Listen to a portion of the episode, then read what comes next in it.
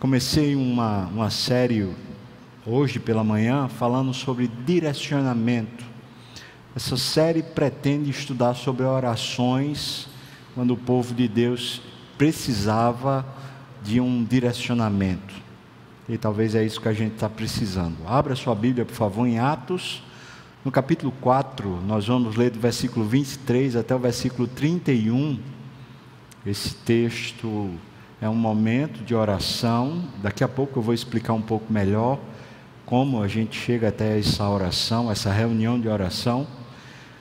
E também a gente vai falar sobre a própria oração e o que aconteceu ali naquele lugar.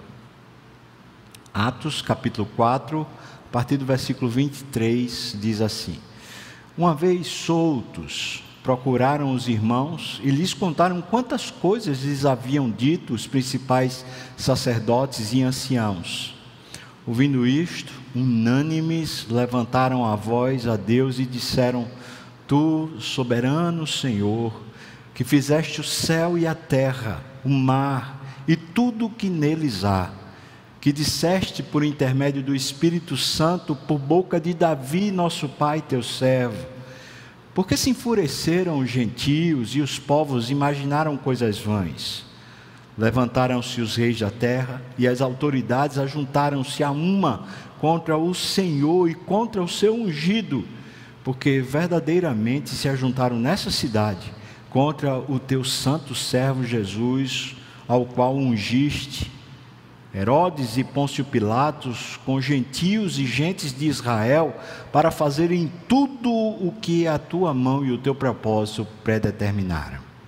Agora, Senhor, olha para as suas ameaças e concede aos teus servos que anunciem com toda a intrepidez a tua palavra enquanto estendes a mão para fazeres curas, sinais e prodígios, por intermédio do nome do teu santo servo Jesus. Tendo eles orado, tremeu o lugar onde estavam reunidos. Todos ficaram cheios do Espírito Santo e com intrepidez eles anunciavam a palavra de Deus. Amém. Senhor, mais uma vez eu clamo ao Senhor misericórdia, graça, para ouvir a tua voz e para ser fiel à tua palavra, Senhor. Se for da tua vontade, Deus, faz a minha boca agora, boca de Deus, em nome de Jesus. Amém, Senhor. Ok, irmãos, hoje o tema é direcionamento, o que fazer quando nós somos ameaçados. É por isso que a gente começou lendo esse texto de Mateus capítulo 10. Jesus dando instruções aos seus discípulos. O que aconteceu naquele texto que a gente acabou de ler, aquela reunião de oração, é que dois discípulos de Jesus, depois que Jesus já tinha subido aos céus, eles foram presos injustamente e eles foram ameaçados. E ainda assim eles saíram livres daquela cadeia, daquela prisão. O motivo deles terem sido presos é porque eles tinham feito um milagre na porta do templo. Eles tinham um, um coxo lá de 40 anos, desde nascença que era coxo, e Pedro e João fizeram um milagre. O coxo saiu andando. E aquilo teve uma grande repercussão em Jerusalém. Os discípulos estavam indo orar no templo, e aquela repercussão redundou na prisão injusta e depois ameaças também injustas. E agora eles saíram, e quando eles saíram dessa prisão, eles vão direto para uma casa onde eles tinham uma, ali o grupo de cristãos, de crentes, e eles foram orar, e aí eles fazem essa oração que a gente acabou de ver. Circunstância é essa. Mas como a gente começou o culto, eu quero voltar para o texto lá de Mateus 10, porque eu queria ver com você que o que eles estão vivendo é aquilo que se espera. E antes da gente ir para Mateus, eu queria que você e eu percebêssemos que nesse mundo a gente vai viver essas circunstâncias. E muitas, muitas vezes a gente não as percebe espiritualmente. A gente vive essas circunstâncias e a gente reputa simplesmente as circunstâncias, ao Estado, a um problema de corrupção, a um problema moral, a um problema não sei o que lá, mas a gente não percebe, muitas das vezes a gente não percebe que Jesus disse para a gente que a gente passaria por isso. Quem sabe hoje Deus pode abrir os nossos olhos para que a gente possa reagir, né? Justamente quando a gente é ameaçado, injustiçado, ou quando a gente está diante de decisões dificílimas para serem tomadas. Vamos lá, para Mateus, né, capítulo é, 10, onde a gente vai ver aqui é, algumas coisas que eu acho que são bem interessantes para a gente perceber o que Jesus instruiu. Né? A partir do versículo 16 de Mateus 10, veja que ele diz logo: Eis que vos envio como ovelhas para o meio de lobos. Veja, veja só, irmãos, Jesus previu injustiças. Ele já predisse: vai haver injustiça com você. E veja que esse primeiro versículo já mostra para a gente uma desproporcionalidade no combate. Como é que se pega ovelha para combater lobo? Ovelha é lanche de lobo e não para combater. Então vai haver uma desproporcionalidade. Ele advertiu ainda sobre as injustiças, veja o versículo 17 até o versículo 20, ele diz assim: Acautelai-vos dos homens, veja, porque vos entregarão aos tribunais e vos açoitarão nas suas sinagogas. Por minha causa sereis levados à presença de governadores e de reis, para lhes servir de testemunha a eles e aos gentios. Preste atenção, porque ele está falando de dois tipos de injustiças sistêmicas. Uma é a religiosa e a outra é o governo. Veja que ele diz: vão entregarão vocês às sinagogas, a tribunais, e aí ele fala: vocês serão levados na presença de governadores e de reis, sistemas políticos e religiosos que estarão contrários à vida do discípulo. E a gente pensa que é o quê? A gente pensa que todo esse sistema que nos oprime, que nos sabota, é fruto de quê? A intransigência do sistema é contra o crente. A gente precisa entender que esse sistema é um sistema diabólico. Certamente é uma das bestas lá do Apocalipse que se levanta contra qualquer coisa que se chame Deus, que queira Deus, que viva com Deus, que siga Deus. Portanto, a Bíblia para esse sistema, ela é exatamente o oposto. Jesus está dizendo: vocês vão sofrer injustiças. Primeiro, as injustiças na desproporcionalidade do combate. Segundo, a injustiça na intransigência do sistema. O sistema será contra vocês. Todo sistema humano será contra vocês, discípulos. Aí a gente chega no versículo 21. Do versículo 21 até o versículo 23, ele vai falar que as injustiças acontecerão no desamor. A gente sofrerá um desamor que a gente não justifica. É injustificável. Veja o que ele diz, versículo 21. Um irmão entregará à morte outro irmão. Um pai entregará o filho. Filho haverá que se levantarão contra seus progenitores e os matarão. Que tragédia! Ele continua: sereis odiados de todos por causa do meu nome. Como assim, Jesus? Veja que ele diz, versículo 23: Quando, porém, vos perseguirem numa cidade, fugir para outra. O que ele está dizendo? Haverá um desamor gratuito.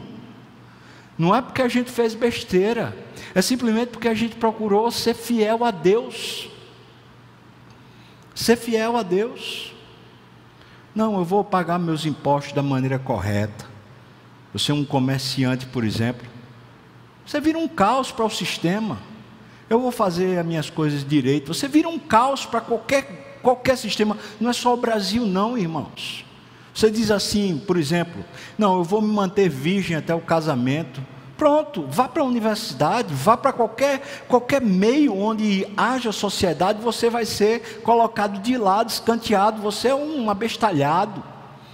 Qualquer postura que paute a nossa agenda, seja ética ou seja moral, a partir da Bíblia, já vai ser contrária a todo o sistema e a gente será odiado de graça. Jesus não disse, vocês vão falhar, e porque vocês vão falhar, então as pessoas vão odiar vocês. Mas veja que ele coloca extremos. Irmãos que vão nos matar, pais, filhos. Vocês serão odiados de todos. Injustamente. Ninguém explica por quê. Jesus não, também não explica. É simplesmente porque você está querendo seguir Jesus. Esse é o cenário. Primeira coisa que Jesus prevê, ele prevê injustiças. Depois, no versículos 24 até o versículo 33, ele prevê ameaças que nos sobrevirão. Veja o que ele diz, versículo 24, ele diz: O discípulo não está acima do seu mestre. Né? Se me chamaram, veja aí, versículo 25, me chamaram Beuzebu, o que é que vocês acham que vão chamar vocês? Veja aí que no versículo 25 ele diz: É por isso que ele diz por três vezes: Não tem mais. Então vou dizer para você as ameaças que estão constantes aqui nesses versículos. Primeira, ameaça a sua reputação. Vai chamar um santo como Jesus de Beuzebu, de, de endemoniado, de Satanás. Você acha que a reputação da gente vai para onde? É isso, é injustiça também, mas isso é uma ameaça. Vão querer caluniar, vão querer difamar, vão querer lançar a gente no esgoto. Veja depois, versículo 28, ele diz: Não tem mais os que matam o corpo e não podem matar a alma. É uma ameaça espiritual. Querem tomar a sua alma. O sistema quer domar, domesticar sua mente. Depois, versículo 29, uma ameaça à integridade física. Veja o que ele diz: Não se vendem dois partais por um ase, e nenhum deles cairá de terra sem o consentimento do vosso Pai. E quanto a vós outros, até os cabelos todos da cabeça estão contados. Versículo 31. Não tem mais, pois, bem mais valeis vós do que muitos pardais. Deus há de cuidar, mas certamente vão nos enfrentar e até nos matar. Nesses dois mil anos de história de cristianismo, não houve um século, não houve um ano, não houve um mês em que cristãos não fossem mortos por causa do nome de Jesus. É simples assim. E a gente então coloca assim: não, aqueles países onde há uma grande perseguição a missionários e a cristãos, então é lá que acontece. Bom, lá acontece dessa forma, aqui acontece de uma outra forma. Porque essa palavra de Jesus está descrevendo para nós o lugar onde a gente vive o que é que a gente espera do mundo?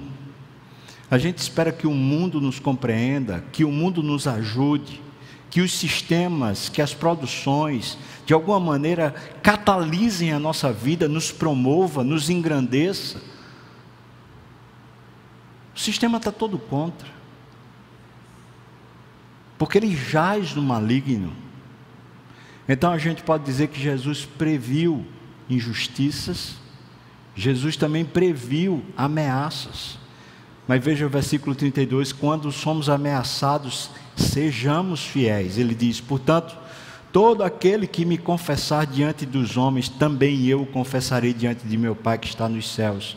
Mas aquele que me negar diante dos homens, também eu o negarei diante de meu Pai que está nos céus. Mas Jesus também previu dificuldades, e eu vou dizer essas dificuldades aqui são aquelas onde a gente fica num, num beco sem saída. A gente fica encurralado, a gente não sabe por onde escapar. Veja o que ele diz, versículo 34, 35. Dificuldades de contendas, brigas, ciladas, guerras, dentro da própria casa. Não penseis que eu vim trazer paz à terra, não vim trazer paz, mas a espada. Eu vim causar divisão entre o homem e seu pai. Isso é, isso é briga, é contenda, é desentendimento, é frustração. Você diz uma coisa e é entendido de outra forma. Você pensa de um jeito, mas o outro pensa de outro jeito. Você quer uma direção, mas a, a, casa e o sistema quer você de uma outra forma. Ele ainda diz entre a filha e sua mãe, entre a nora e sua sogra. Bom, nora e sogra está fácil, né? Não precisa nem de Jesus estar no meio, porque já normalmente já pega, né? Versículo 36. Assim, vê só, os inimigos do homem serão os da sua própria casa. que Jesus está querendo dizer, aqueles que conhecem a gente, que estranhamente se tornam obstáculos. Veja que dificuldade, as relações mais próximas se tornaram complicadas. A gente não consegue falar a mesma linguagem, não consegue ter os mesmos ideais, não consegue ter os mesmos projetos, não consegue ter o mesmo caminho.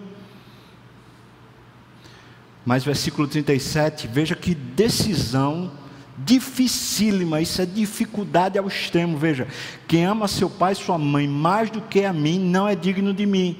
Quem ama seu filho e sua filha mais do que a mim não é digno de mim. Irmãos, isso é dificílimo ou não? Isso aqui é dificílimo, é uma decisão que tem que ser tomada. Tem hora que para honrar Jesus, a gente vai ter que deixar de lado pai, mãe, vai ter que deixar de lado filho, filha. É isso que ele está falando. Que ama seu pai ou sua mãe mais do que a mim. Essa é uma decisão dificílima. Filho, filha, eu fico imaginando a dificuldade que é você dizer: olha, aqui está o nosso limite. Já falei de uma certa situação, por exemplo, né? Pais cristãos, pais que amam a Deus, de repente um filho, uma filha quer ter relação sexual dentro da sua própria casa. Fala, olha, aqui é o limite. Você desculpa, mas esse lá aqui é do Senhor. Você não vai ter aqui não. Você quer viver seu erro, você viva, mas aqui é o limite. Imagina um pai, né, sei lá, vivendo em adultério, a dificuldade. O filho lá crente chega assim, pai, aqui é o limite, pai. Tem que repreender um pai. E não é por causa de, uma, de um moralismo, é por causa de Cristo. É porque é inegociável, são decisões dificílimas. E Jesus já as previu dificuldades de toda ordem relacionais, dificuldades de entendimento, dificuldades de combate, dificuldades de decisões que a gente precisa tomar, mas a gente não sabe nem tem força para tomá-las. Quando em dificuldades, sejamos fiéis também. Veja o versículo 38 e 39, ele diz: E quem não toma a sua cruz e vem após mim, não é digno de mim. Versículo 39: Quem acha sua vida, perdê-la. Quem todavia perde a vida por minha causa, achá-la. Sejamos fiéis. Jesus está apresentando o escopo. Ele apresentou muito bem para mim e para você que não será fácil ser discípulo dele num mundo que está sob o domínio do diabo. As tensões, elas não são só tensões para fora, são para dentro. As crises não são essas crises que a gente está vendo, crises de questão de, de, pandemia, de financeira, de política. As crises do cristão diz respeito à identidade dele. Ele é de Deus, ele vive para Deus, a meta dele é Deus, enquanto tudo ao seu redor é contrário a Deus, é anticristo, é anti-Deus, é demoníaco, é satânico. E portanto é um sistema, não é só o mundo, mas absolutamente todos e tudo é contrário a Deus. E o interessante é que quando contrário a Deus, se volta contra o povo de Deus. Porque o diabo não é besta, ele sabe que não adianta se voltar contra o Criador. Ele tem que se voltar contra a criatura. E o que é que adianta o diabo, por exemplo, mexer com quem já é dele? E todos os que estão perdidos já são do diabo. Então, adivinha contra quem ele vem com todas as suas forças. É por isso que Jesus previu esse cenário: ovelhas no meio de lobos. Agora, os discípulos, no texto que a gente leu, eles, Jesus subiu aos céus, eles ficaram dez dias ali esperando, receberam poder, unção do Espírito e como a unção precisa ser renovada a cada dia, eles continuavam perseverantes em oração. Então, na hora certa, eles foram orar no templo, porque era o costume deles. E de repente eles veem lá um coxo, eles curam o coxo. E quando eles curam o coxo, que falam no nome de Jesus, o sistema se levanta, a opressão se levanta. Eu queria que você visse Atos 4 aí, versículos 5 a 12. Eles sofrendo as, as ameaças conforme Jesus tinha previsto. Veja lá. No dia seguinte, reuniram-se em Jerusalém as autoridades. No dia seguinte é o um milagre. Reuniram-se em Jerusalém as autoridades, os anciãos e os escribas, com o sumo sacerdote Anás, Caifás, João, Alexandre e todos os que eram da linhagem do sumo sacerdote, ou seja, só a nata, só a nata religiosa, versículo 7. E, pondo-os perante eles, os, os arguíram com que poder, veja, veja a pergunta, com que poder ou em nome de quem fizeste isto, curaste lá o coxo? Então, versículo 8, então Pedro, cheio do Espírito Santo, veja que ele não está fazendo nada para ser beligerante, para brigar contra ninguém, para causar qualquer problema, ele está sendo conduzido pela unção, pelo poder de Deus pela pessoa do próprio Deus. Então ele, cheio do Espírito Santo, lhe disse: autoridades do povo e anciãos, visto que hoje somos interrogados a propósito do benefício feito a um homem enfermo e do modo por que foi curado, tomai conhecimento, vós todos e todo o povo de Israel, de que, em nome de Jesus Cristo, o Nazareno, a quem vós crucificaste e a quem Deus ressuscitou dentre os mortos, sim em seu nome é que está curado perante vós este homem. Versículo 11. Este Jesus é pedra rejeitada por vós, os construtores, e ela, a pedra, veio, se tornou a pedra angular. E não há salvação em nenhum outro, porque debaixo do céu não existe nenhum outro nome dado entre os homens, pelo qual importa que sejamos salvos. Eles estão afrontando? Aparentemente sim, mas eu vou dizer que não. Sabe por que eu sei que não? Porque eles estão simplesmente posicionando a fé deles. Ah, é isso que eu creio. O que aconteceu foi fruto da nossa vida. A gente não tinha intenção de ir contra ninguém. A gente fez um benefício por causa da nossa fé. Veja que as ameaças chegam. Versículo 13 diz: Ao verem a intrepidez de Pedro e João, sabendo que eram homens iletrados e incultos, admiraram-se e reconheceram que haviam eles estado com Jesus. Vendo com eles o homem que fora curado, nada tinham que dizer em contrário. E mandando-os sair do sinédrio, consultavam entre si, dizendo: Que faremos a estes homens? Pois na verdade é manifesto a todos os habitantes de Jerusalém que um sinal notório foi feito por eles e não o podemos negar. Mas, para que não haja maior divulgação entre o povo, veja só a resolução. Eles perguntaram: o que faremos? Agora vem a resolução, ainda no versículo 17: ameacemos-los para não mais falarem neste nome a quem quer que seja. Ameaças.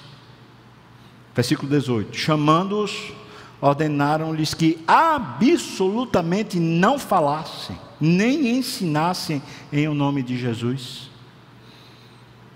Mas Pedro e João lhe responderam: Julgai se é justo diante de Deus ouvir-vos antes a vós outros do que a Deus, pois nós não podemos deixar de falar das coisas que vimos e ouvimos.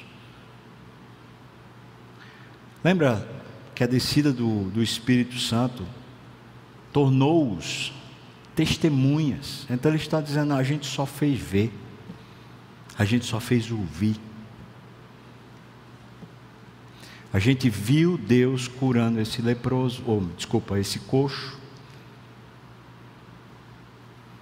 Ele não puxou nem para si. Versículo 21. Depois, veja só a expressão: ameaçando-os mais ainda, debaixo de ameaças. Os soltaram, não tendo achado como os castigar por causa do povo, porque a intenção era essa, era castigar. Claro, eles mataram Jesus. O que é que a gente espera? Porque todos glorificavam a Deus pelo que acontecera. Aí a gente chega no capítulo 4, versículo 23, onde acontece a reunião de oração. Veja que os discípulos estão vivendo exatamente o que Jesus tinha dito que viveriam. E assim tem sido quando a gente resolve ter um casamento santo, quando a gente resolve criar os filhos segundo a nossa fé, quando a gente resolve na nossa profissão honrar a Deus, quando a gente resolve conduzir as nossas finanças né, com fidelidade a Deus, conforme o regulamento das Escrituras, quando a gente resolve seguir a Deus e é ser usado por Deus na, na própria igreja, assim será, irmãos. Sempre será, e às vezes a gente fica pensando assim: qual foi o meu erro? Não é? Por que esse negócio está dando errado no meu consultório? Por que, esse negócio está dando errado no meu empreendimento? Por que, é que eu estou sendo perseguido no trabalho? O que foi que eu fiz de errado? Não é isso, não, irmão. Você deveria perguntar assim: o que é que eu fiz de certo? E se de alguma maneira o diabo, juntamente com seus engendros, tem se levantado contra você, então fique feliz. Eu não estou falando isso como uma utopia, eu estou falando isso baseado no que Jesus também disse no Sermão da Montanha. Bem-aventurados sois vós quando mentindo, humilhando vocês, disserem um mal contra vocês, vocês são bem-aventurados. Regozijem-se, porque é grande o vosso galardão. Ou seja, se a gente tem sido empulhado, se a gente tem sofrido algum grau de injustiça, se a gente tem tido decisões difíceis e a gente tem honrado a Deus, se a gente tem sofrido ameaças por causa da nossa fé, a gente está no caminho certo. Paulo, escrevendo a Timóteo, na sua segunda carta, ele diz com todas as letras: Ora, todos quantos querem viver piedosamente, piedosamente é viver com Deus, piedosamente em Cristo Jesus, sofrerão perseguição. É Paulo lembrando a Timóteo, Timóteo, um pastor jovem que estava agora com a sua força drenada, tanto que na mesma carta ele diz para Timóteo: Olha, revitaliza esse dom. Que foi que aconteceu, Timóteo? Você está cabrunhado, você perdeu o, a, o fogo, então revitaliza, reaviva o dom que há em ti, que foi dado a você pela imposição das nossas mãos. Então ele está dizendo para Timóteo: o que é que você espera, Timóteo? Se você é fiel a Deus, o que é que você espera? Você espera que o mundo, que o diabo reaja a você aplaudindo? Não. Ele vai tentar destruir você. E é isso. Então, quando a gente sofre injustiças, ameaças e dificuldades, a gente não precisa de direcionamento? O que fazer? O que fazer quando a gente é injustiçado ou ameaçado ou a gente está com dificuldades relacionais, tomadas de decisão? Pois eles foram orar, mas eles não foram orar para desabafar, eles não foram orar para pedir. Ah, Senhor, abranda, acalma. Sabe para que eles foram orar? Para buscar o poder. Porque sem poder a gente sucumbe. Sem poder o mundo começa a prevalecer dentro de nós. Sem ter essa autoridade espiritual, sem ter esse discernimento espiritual que o Espírito Santo enche a vida da gente, capacitando a vida da gente, sem ter isso a gente sucumbe. Veja o versículo 23, diz: Uma vez soltos, eles procuraram os irmãos e lhes contaram quantas coisas lhes haviam dito os principais sacerdotes e anciãos. Você acha que esse testemunho foi como? Eles chegaram lá e falaram: a gente foi interrogado, perguntaram com que poder, em nome de quem. Os caras ficaram ameaçando a gente, disseram que iam açoitar a gente, disseram que iam prender a gente. Foi isso, irmão, foi difícil foi duro. Na hora que a gente viu aqueles mesmos homens que mataram Jesus diante de nós, ameaçando a gente igual o que fizeram com Jesus, a gente pensou: acabou, agora acabou, a gente vai morrer. Ou você acha que era brincadeira? Aquelas autoridades foram as autoridades que eles viram julgando Jesus e matando Jesus há poucos dias atrás, cerca de 50 dias atrás. Não fazia dois meses e eles tinham vivido tudo isso. E agora aquele mesmo grupo que matara o mestre deles está dizendo para eles: toma cuidado, cara, para com isso. E eles estão aqui testemunhando, foi difícil. Quando eles falaram com a gente, olhando no olho, foi difícil. Foi difícil resistir. Jesus tinha dito que seria difícil e disse para ele quando vocês estiverem diante desses, dessas autoridades, vocês não pensem no que vocês vão falar ou o que vão responder, porque o próprio Espírito vai encher vocês e vocês vão, vai sair da boca de vocês. E saiu, tanto que o texto faz questão de dizer: Pedro, cheio do Espírito, vai lá e fala. Porque era difícil, precisava de poder, precisava da unção do Espírito, senão a gente sucumbe. Então eles estão dizendo para os: olha, nós fomos ameaçados, foi difícil, a gente ficou ali sem saber o que fazer. Versículo 24. Ouvindo isto, unânimes, ou seja, todo mundo que está naquela casa, acho que todo mundo sentiu medo. Todo mundo pensou: pronto, agora o bicho vai pegar. O que é que a gente faz quando a gente diz assim: agora o bicho vai pegar? Agora dentro de casa o bicho vai pegar. Agora lá na empresa o bicho vai pegar. Agora no meu negócio o bicho vai pegar. O que é que a gente faz? Quando a gente se sente injustiçado, o que é que a gente faz? Vai choramingar com alguém? Vai botar na justiça humana? Quando a gente é ameaçado, o que é que a gente faz? E finalmente, quando a gente tem decisões difíceis ou a gente está com dificuldades relacionais, o que é que a gente faz? Eles foram orar. Ouvindo isto, unânimes, levantaram a voz a Deus e disseram. Aí veja, eu queria dividir essa oração em três partes apenas isso. Veja, primeiro, versículo, ainda no versículo 24, eles reconhecem essa primeira parte, reconhecem a soberania de Deus. Em vez de eles ficarem com medo do diabo, com medo da oposição, com medo dos lobos, uma vez que eles são ovelhas, eles reconhecem que tudo está debaixo de uma poderosa mão. Veja o que eles dizem: Tu, soberano Senhor, que fizeste o céu, que fizeste a terra, que fizeste o mar e tudo o que neles há. Isso aqui recompõe a alma. Eu estou no mundo de Deus, eu não estou no mundo do diabo. O diabo quer me afrontar e quer me destruir, mas eu estou no mundo de Deus. E o meu Deus é o Senhor, inclusive do diabo. Por isso ele queira fazer o que queira comigo, o meu Deus certamente o usará para o meu benefício e para o meu crescimento espiritual.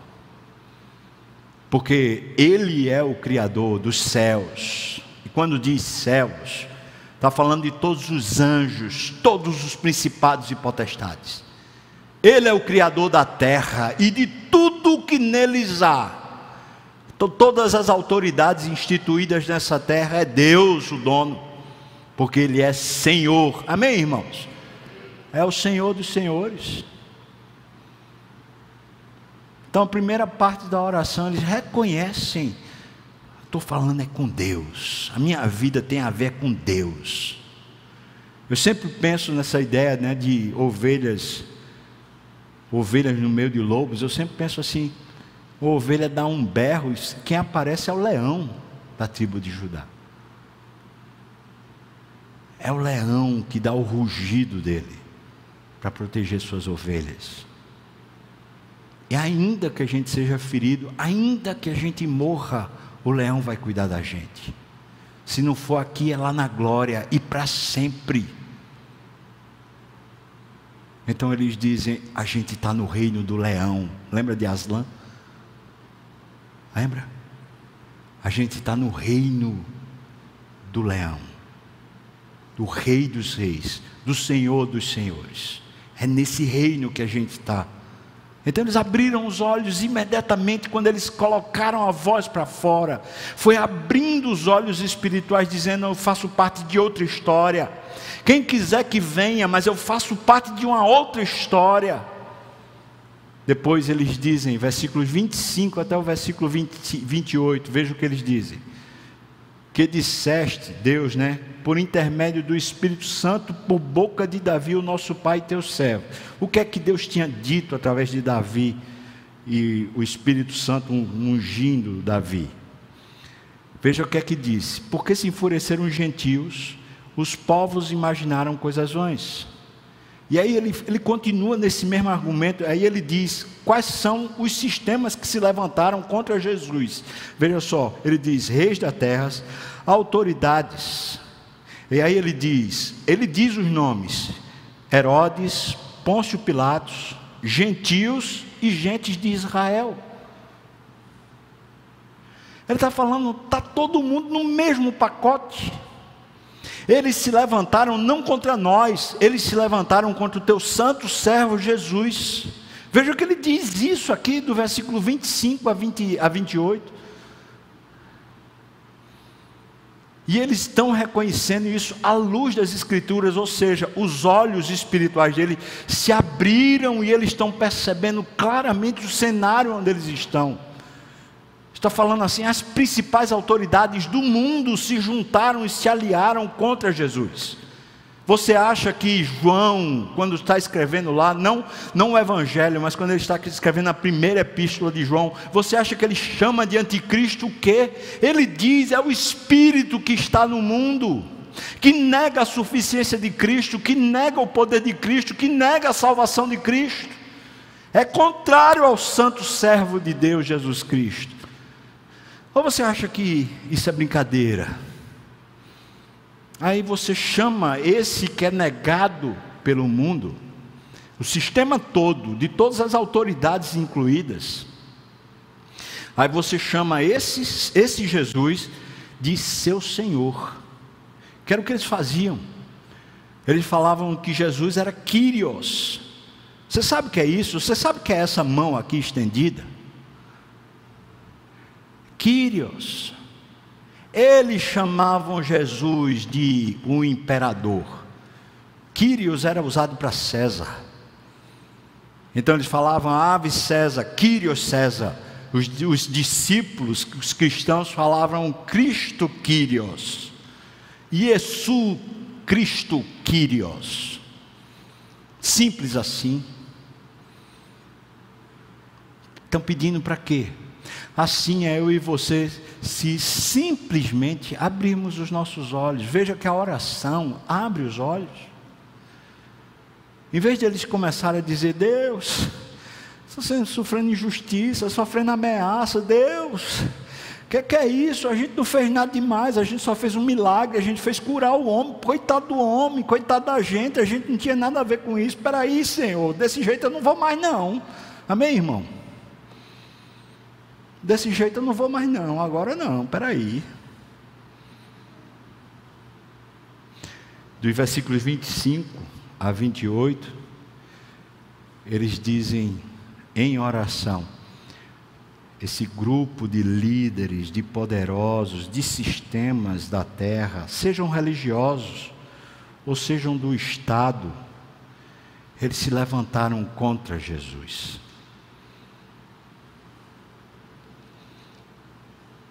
A gente tem que abrir os olhos, irmãos. Você acha que decisões que são tomadas na Câmara, no Senado, no Supremo, no Poder Executivo, você acha que quem está por trás disso? É só uma questão de direita e esquerda? Você acha que é só isso?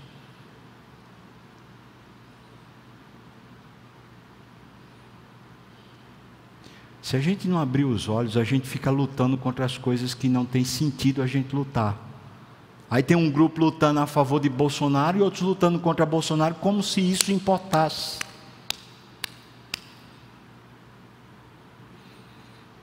Eu e você lutamos contra principados e potestades. Amém, irmãos, ou não? Nossa luta não é contra carne nem sangue. Então a gente não luta contra, seja lá quem for o líder do, do Supremo, nem de lá da, da Câmara dos Deputados, ou então do Senado. A gente não luta contra eles. Mas a gente sabe a quem eles servem. Quando eles estão contra os valores da Bíblia, você acha que é contra quem?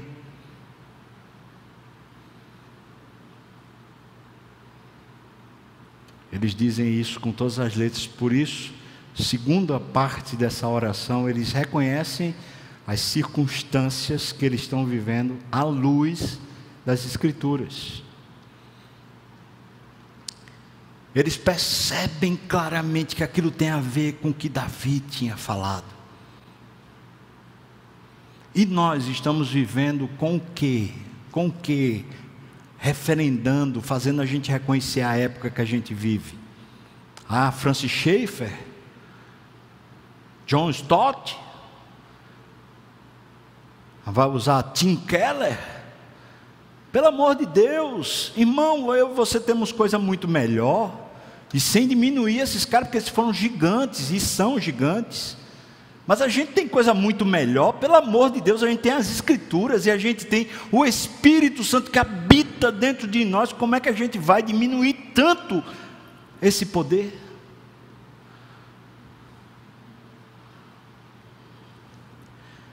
Terceira parte, versículo 29 até o versículo 31 eles, em vez de pedirem trégua, paz, segurança, conforto, uma vida melhor,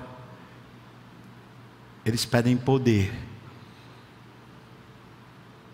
E não é poder para ser oposição a ninguém, é poder para ser fiel a Deus, no mundo que é contra Deus. Veja o que eles dizem, faz Faço questão de ler esses versículos. Agora, Senhor, olha para as suas ameaças. Eles estão com medo, irmãos. Por favor, não pensa que isso aqui foi coisinha, fichinha. Não foi. Eles viram o que fizeram com Jesus.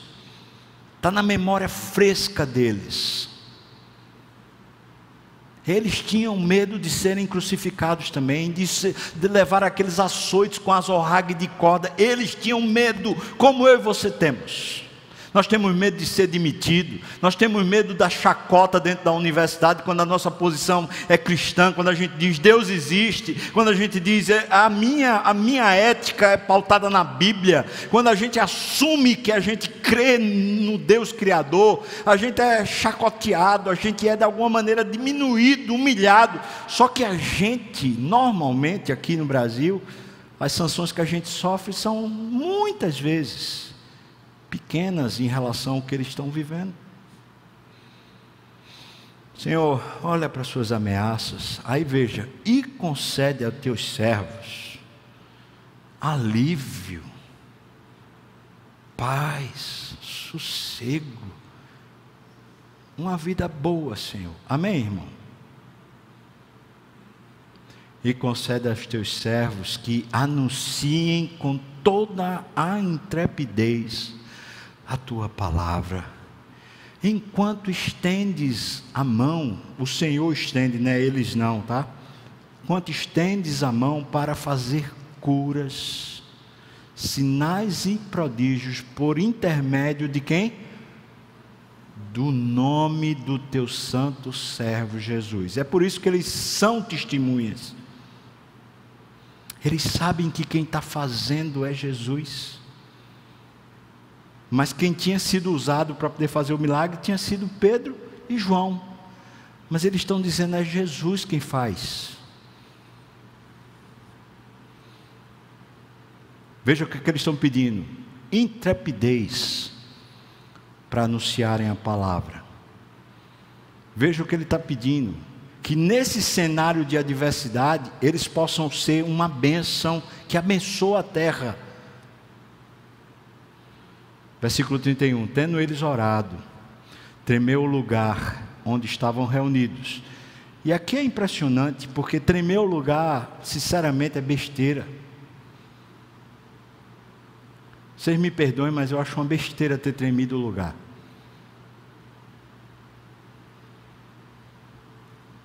O que vem depois é que é importante. Todos ficaram cheios do Espírito Santo e com intrepidez anunciavam a palavra de Deus. Para mim, foi isso que definiu o rumo deles dali por diante. Cheios de Deus.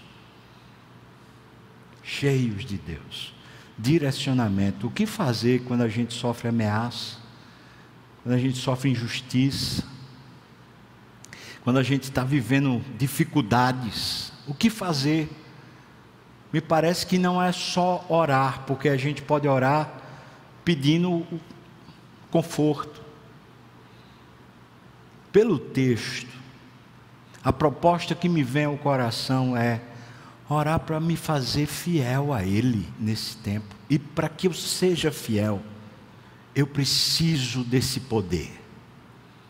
Eu preciso desse preenchimento do Espírito Santo, senão eu não serei fiel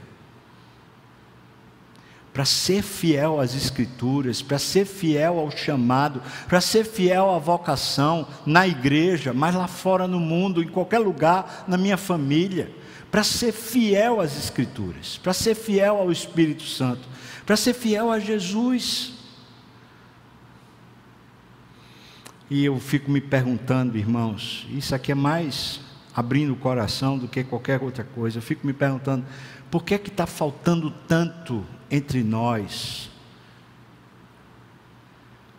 esse poder.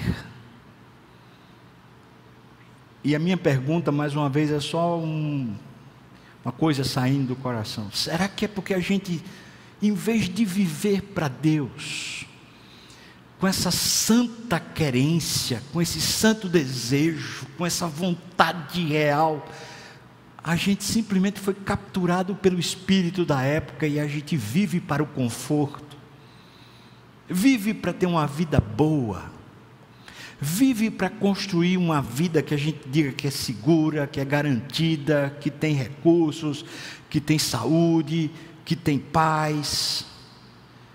Será que a gente foi capturado pelo espírito da época e as nossas orações são não segundo o espírito de Deus e segundo e sim segundo o espírito da época? A gente está pedindo, Senhor Deus, me faça mais próspero, Senhor Deus, me dê garantia de, de, de sustento, Senhor Deus, me dê alguma condição de comprar um patrimônio, Senhor Deus, cura meu filho, Senhor Deus, ajeita aqui, ajeita acolá, ajeita para quê? Para a gente ter essa paz, essa segurança, essa garantia, esse sustento, esse conforto. E eu vou dizer para você assim, para que não, ninguém fique enganado. Jesus dando as instruções a respeito do que do cenário que seria lobos no meio de, ou melhor, ovelhas no meio de lobos. Jesus também disse lá em João: No mundo tereis aflições, mas o que? Tende bom ânimo, bom ânimo. Por quê? Porque eu venci o mundo. O que eu quero dizer com isso é que quem anda com Jesus anda em paz. Quem anda com Jesus anda garantido, tem garantia eterna. Quem anda com Jesus tem, pode ter certeza, vitória. Quem anda com Jesus anda cheio de plenitude, satisfeito, contente. Por isso, a proposta não é a gente trocar essas coisas todas que a gente busca lá fora no mundo por um vazio existencial de mendicância onde a gente vive assim no lixo, só sofrendo. Não. Me parece que o direcionamento de Deus de verdade para nós é a gente abrir mão de todo esse sistema diabólico e a gente dizer: Deus, eu preciso desse poder para viver, para ver, para perceber claramente a tua presença e o teu guiar, me, me, me lançando, me colocando no meio dos lobos. Eu preciso de poder, porque na hora que eu observar os dentes do lobo, na hora que eu olhar a matilha rangendo contra mim, eu vou dizer assim: ai, ai, eu quero fugir. Eu preciso de poder, não para ser alguma coisa, mas para viver aquilo que o Senhor diz que eu sou. Eu sou testemunha. Então eu quero viver isso, Senhor. Esse é um desafio, irmão, que eu lanço para você. É o que Deus tem lançado para o meu coração. Direcionamento. O que fazer quando somos ameaçados ou injustiçados ou temos dificuldades muito grandes? Não é só orar. A resposta para mim é buscar. Buscar essa vida que já foi dada. Buscar esse espírito que já foi dado, buscar esse poder que nos preenche.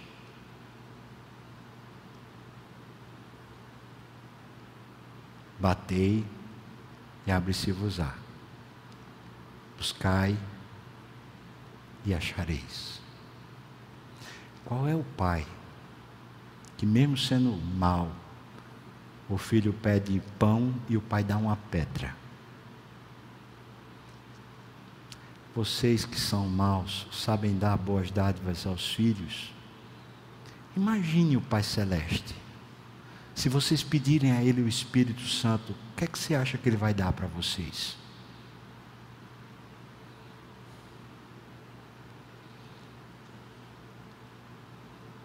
Eu quero mais é de Deus, sabe? Não é isso?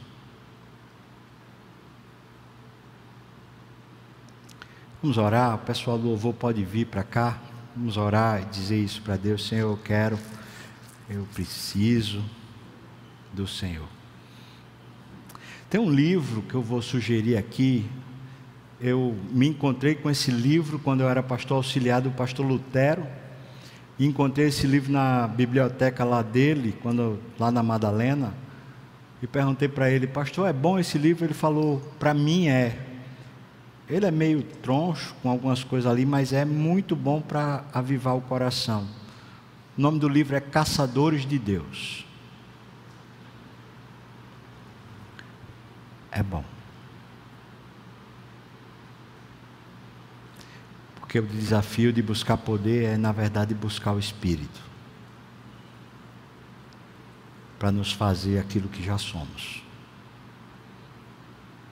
Vamos orar. Se você puder, fique de pé. Eu quero orar por você e orar também. Já finalizando o culto, eu vou impetrar a bênção. Bom demais a gente estar junto. Deus abençoe muito a sua vida. Obrigado, Senhor Deus, pela tua palavra viva, penetrante, como espada de dois gumes, ela consegue discernir juntas e medulas, ela consegue muito bem perceber motivações, sofismas, ideias, planos que estão dentro do nosso coração. Diante disso, Senhor, nós nos colocamos aqui, eu me coloco aqui, para te dizer: preciso de Ti, Senhor. Preciso de Ti.